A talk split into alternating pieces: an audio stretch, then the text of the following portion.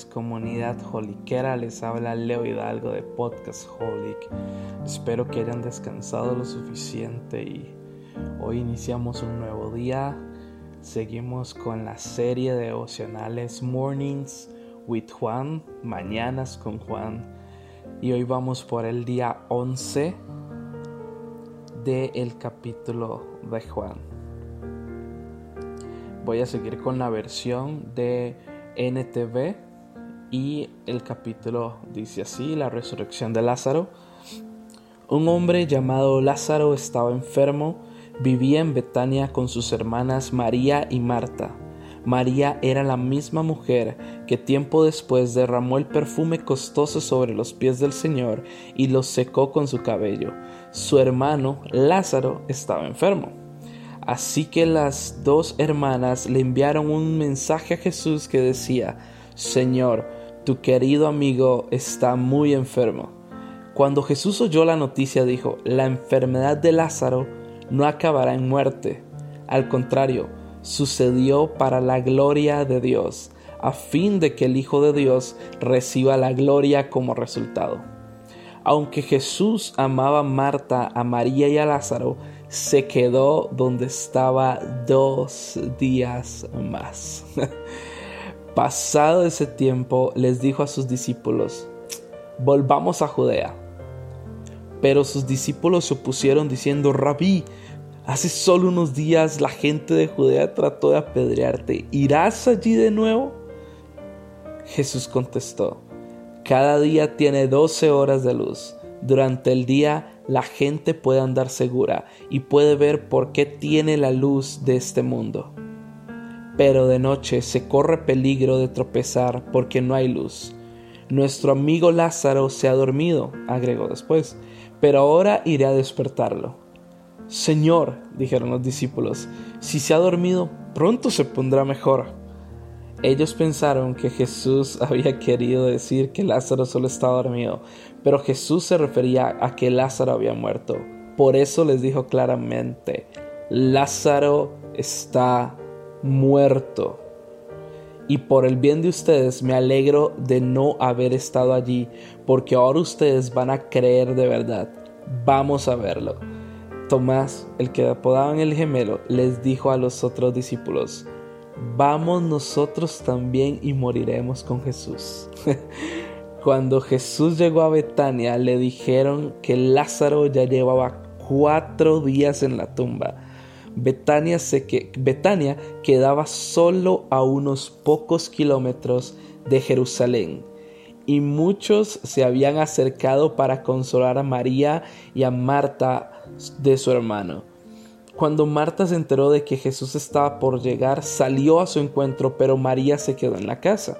Marta le dijo a Jesús, Señor, si tan solo hubieras estado aquí, mi hermano no habría muerto. Pero aún ahora yo sé que Dios te dará todo lo que pidas. Jesús le dijo, tu hermano resucitará. Es cierto, respondió Marta, resucitará cuando resuciten todos en el día final. Jesús le dijo, yo soy la resurrección y la vida. El que cree en mí vivirá aún después de haber muerto. Todo el que vive en mí y cree en mí jamás morirá.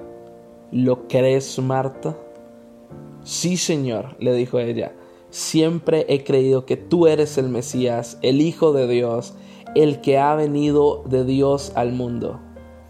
Luego Marta regresó donde estaba María y los que se lamentaban la llamó aparte y le dijo, el maestro está aquí y quiere verte.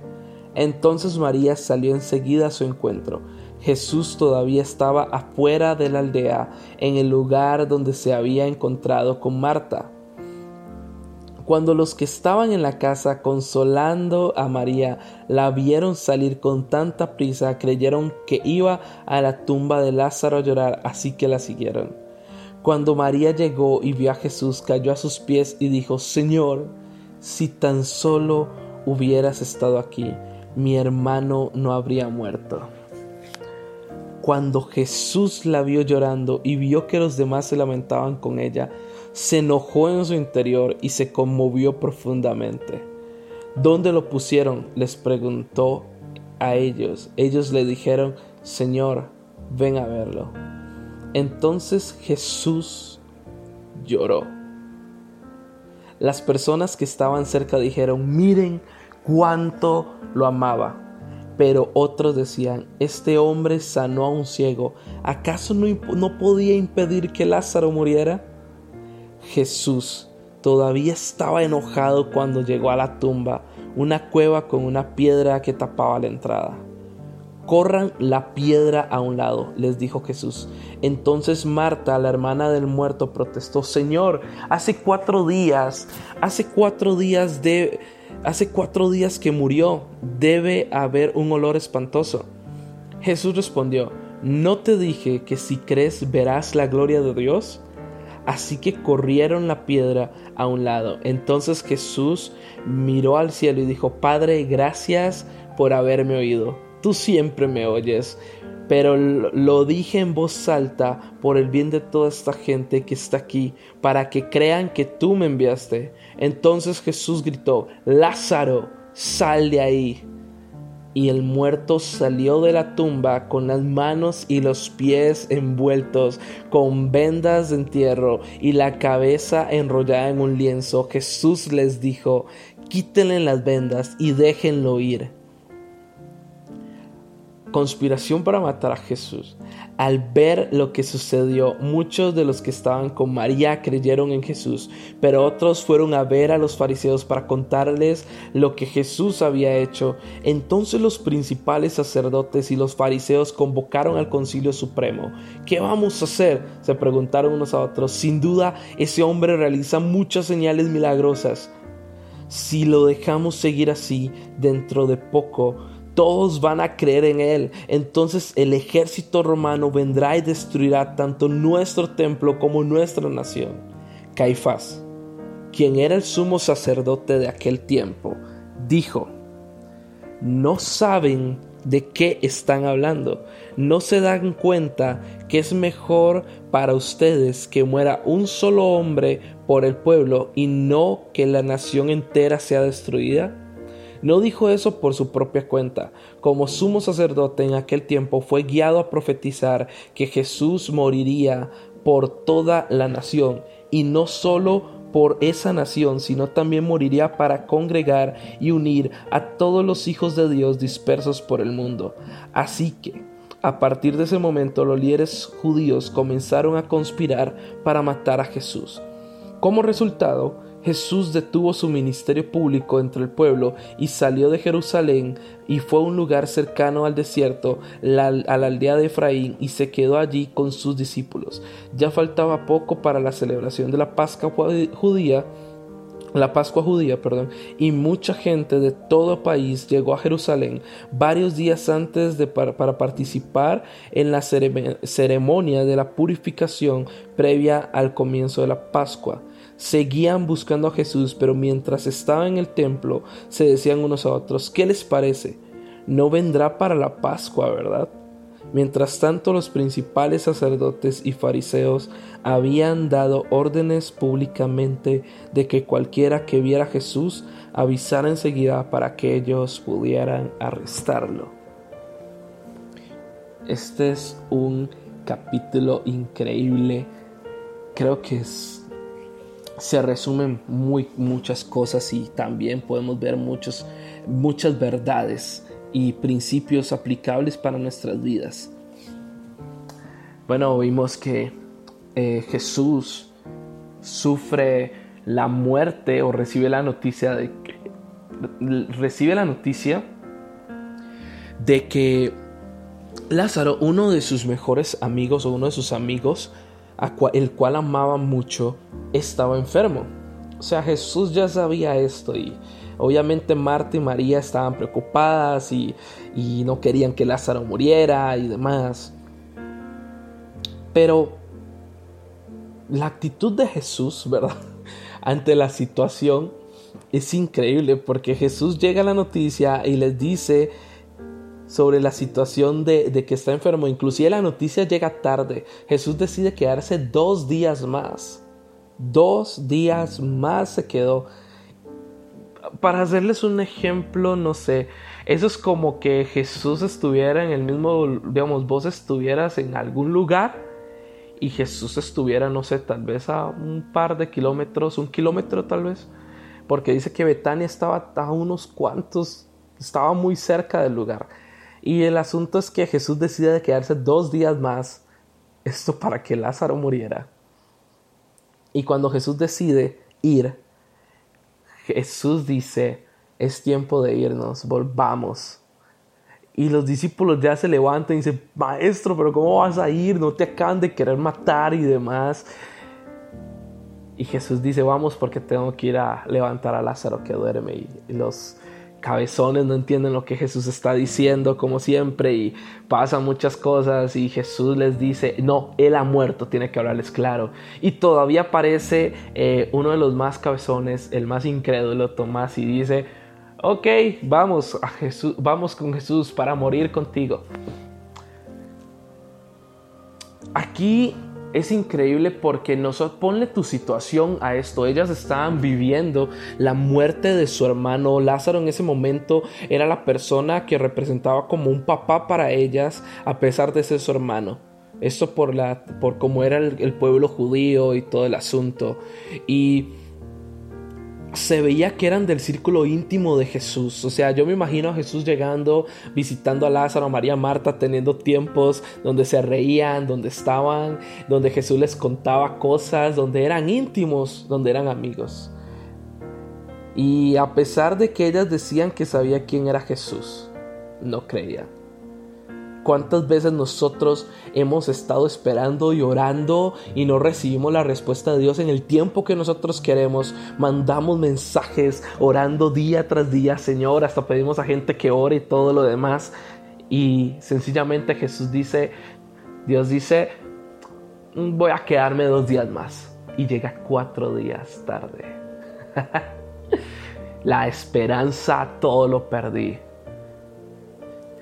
voy a adelantarme varios capítulos y Jesús antes de resucitar a Lázaro, o sea, Jesús le dice, tengo que ir a levantarlo, tengo que ir a resucitarlo. Se topa Marta en la puerta y Marta le dice, maestro, si usted hubiera estado aquí. Y Jesús le dice, pero no crees, o sea, yo voy a, tu hermano va a resucitar. Y Marta dice, sí, yo sé que va a resucitar en el día de la resurrección. O sea, se pone teológica Marta, o sea, totalmente desconectada. Y Jesús le dice, ¿no crees? En mí? Y ella dice que sí, pero más adelante vemos que ella se opone cuando Jesús va y pide que abran la, la, cueva donde tenían a, Lázaro. Porque dice, maestro, es que ella tiene que estar muy hediondo. y a veces nosotros nos ponemos a decirle, Jesús, no, es que ya no, ya, yo, yo sé que no. Eso no va a pasar y nuestra oración cambia. Luego se topa María, la más espiritual, la que, la que estuvo ahí, la que lavó los pies del maestro. Llega y dice, Jesús, si tú hubieras estado allí, ¿qué pasó con María, la María espiritual? Hoy se convirtió en Marta. Y dice que Jesús se enoja y se conmueve. Jesús se enoja y se conmueve. Y yo a veces me he preguntado, ¿por qué Jesús lloró? Cuando él pregunta, ven a ver, le dicen, ven a verlo, el Jesús llora. Y, y dice en el versículo 37, en el 38, bueno, el 37 la gente decía, pero si este sanaba ciegos y todo el asunto, ¿por qué no podía impedir que Lázaro muriera? Y cuando llegan a la tumba, Jesús seguía enojado. ¿Por qué Jesús llora? Porque Jesús ve que sus amigos, los que lo conocían, los que tenían fe, los que sabían que Él era el Hijo de Dios, el Mesías, no creen en Él. Jesús llora cuando tú no crees que hay cosas imposibles para Él. Jesús llora cuando tú crees que Él no va a poder hacer un milagro. Jesús llora cuando ve que tú ya eres un incrédulo más que ya perdiste tu esperanza en Él, que ya no eres lo mismo, que ya lo olvidaste, porque no se cumplió lo que ocupabas. Puede ser un trabajo, alguna situación, una enfermedad que ocupas que sane, un buen resultado en algún examen X y no llega la respuesta, y no llega la respuesta para salir de deuda, no llega la respuesta. Jesús está escuchando.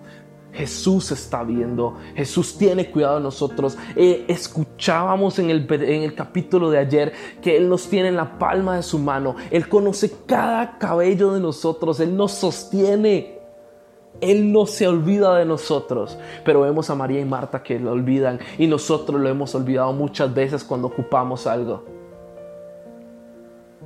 Ya Jesús llega y le dice, Lázaro, levántate. Jesús llegó cuatro días tarde, adrede, para que no hubiera duda. Y eso es lo que le encanta a Dios, eso me, me gusta, porque Dios dice, ok, voy a dejar que te llegue la desesperanza, que llegue todo esto a tu vida para demostrarte que yo sigo siendo Dios.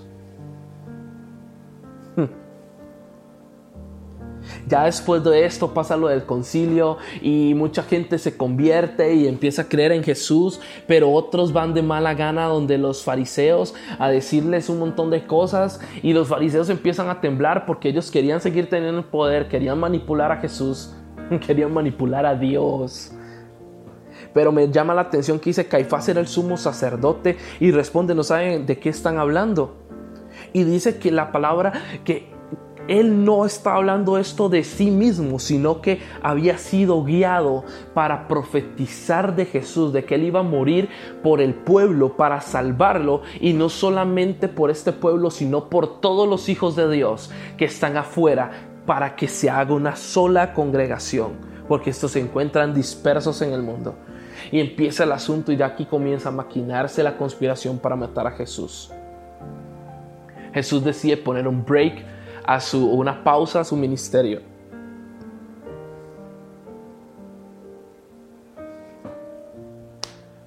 Y esto yo sé que va a llevar a, a los demás capítulos más adelante, pero lo importante acá, hay gente, mm, aunque llegue el desánimo, aunque pierda la esperanza, sigue viendo a Jesús como tu luz. Él tiene el control, Dios tiene el cuidado de nosotros, Él lo prometió. Él no te va a dejar tirado en el suelo. Cuando sientas que no tengas fuerzas, así es como Él suele hacer y un milagro verás otra vez. Bástate de mi gracia. Bástate de mi gracia, porque en tu debilidad se perfecciona mi poder. Todo, todo, todo, bástate de la gracia de Dios. Tú eres débil, depende de Dios. No dejes de depender, aunque no venga la respuesta en el momento que tú esperas. Dios va a obrar. Solo cree en Él. Así que, gente, tengan una buena mañana, de verdad. Que Dios los bendiga. Si están tomando café, disfruten el desayuno. Tómate un tiempo para sacar un tiempo con Dios y les digo que tengan mucho ánimo y vamos a darle con esto. Hasta luego.